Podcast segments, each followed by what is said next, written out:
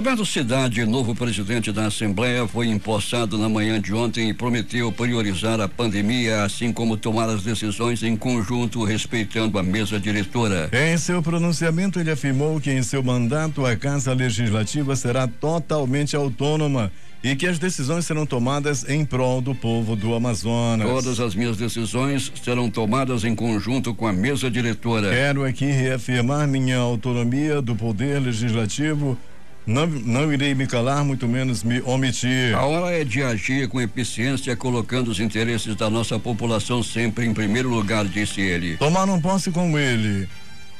Primeiro vice-presidente Josué Neto do Patriota. Segundo vice-presidente, doutora Maiara Pinheiro Reis, do Progressistas. Terceiro vice-presidente, Agijuto Afonso, do PDT. Secretário-geral, delegado Péricles, do PSL. Primeiro secretário, Álvaro Campeiro, do Progressista. Segundo secretário, Sinésio Campos, do PT. Terceiro secretário, Fausto Júnior, do MDB. Ouvidor, Felipe Souza, do Patriota. Corregedora, Terezinha Ruiz, do PSDB. Durante a sessão, o agora ex-presidente e atual vice da Assembleia Legislativa, deputado Josué Neto, do Patriota, fez um balanço de sua administração. Ele citou de combate à pandemia causada pelo novo coronavírus, a instalação da Comissão Parlamentar de Inquérito, a CPI, que investigou os desvios na área da saúde estadual, a nova lei do gás.